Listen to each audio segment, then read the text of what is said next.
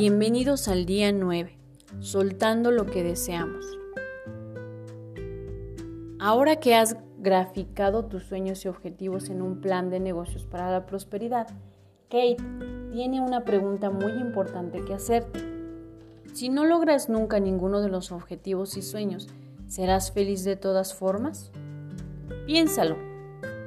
Estás tan atada a tu idea de felicidad en tus esperanzas y sueños que si no los obtienes temes nunca poderte sentir feliz verdaderamente?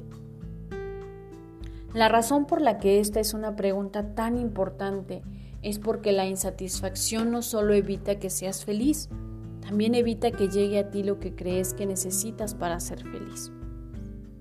Es una de esas grandes paradojas de la vida. Probablemente te has dado cuenta que como sociedad nos hemos vuelto adictos a, a las grandes satisfacciones instantáneas. Queremos lo que queremos cuando lo queremos. Nos hemos convertido en la sociedad del debo tenerlo ahora mismo. Y cuando no obtenemos inmediatamente las cosas que queremos, generalmente nos desilusionamos. El problema es que la desilusión es una emoción que se agita fácilmente y la energía que emite no es muy atractiva. Es más, lo único que atrae exitosamente es más desilusión. Esto puede ser un gran problema en cuanto a las leyes de la energía y la conciencia. Realmente obtenemos en esta vida lo que pensamos la mayor parte del tiempo. Entonces, cuando dejamos que la tendencia dominante de nuestro enfoque se centre en lo que está mal en nuestra vida y lo que nos falta, esencialmente nos programamos para recibir más de lo mismo. Cuando decimos que si no obtenemos lo que deseamos no podemos ser felices, nuestra desesperación no solo aleja nuestros deseos, sino que nos hace sentirnos miserables durante el proceso. La clave, por lo tanto, es estar dispuesto a soltar al mismo tiempo que nos enfocamos en nuestros deseos, también debemos soltarlos. Si pensamos en ellos, debemos al mismo tiempo separarnos del resultado esperado. Esto, por supuesto, suena más sencillo de lo que es realmente. A medida que pasamos soñando, visualizando lo que queremos, la idea de tenerlo se solidifica en nuestras mentes y mientras lo va haciendo, nos encontramos estando más y más identificados con lo que queremos.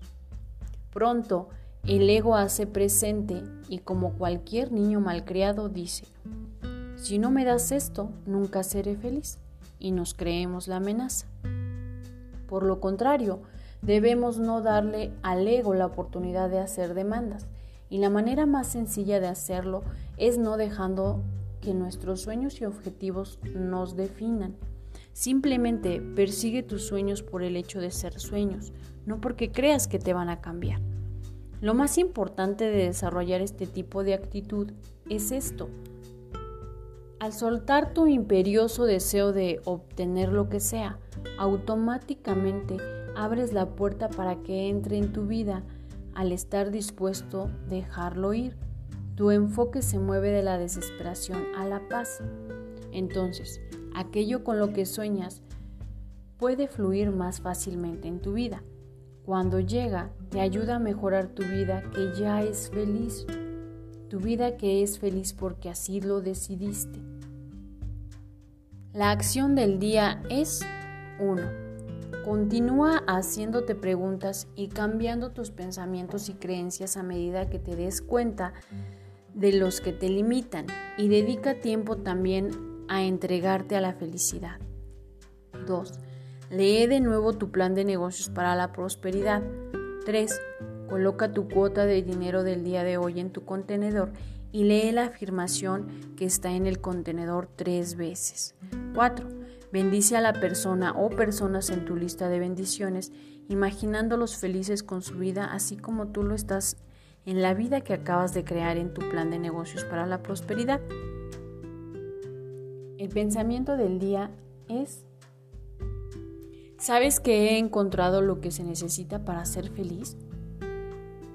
Y es sencillamente aceptar lo que es.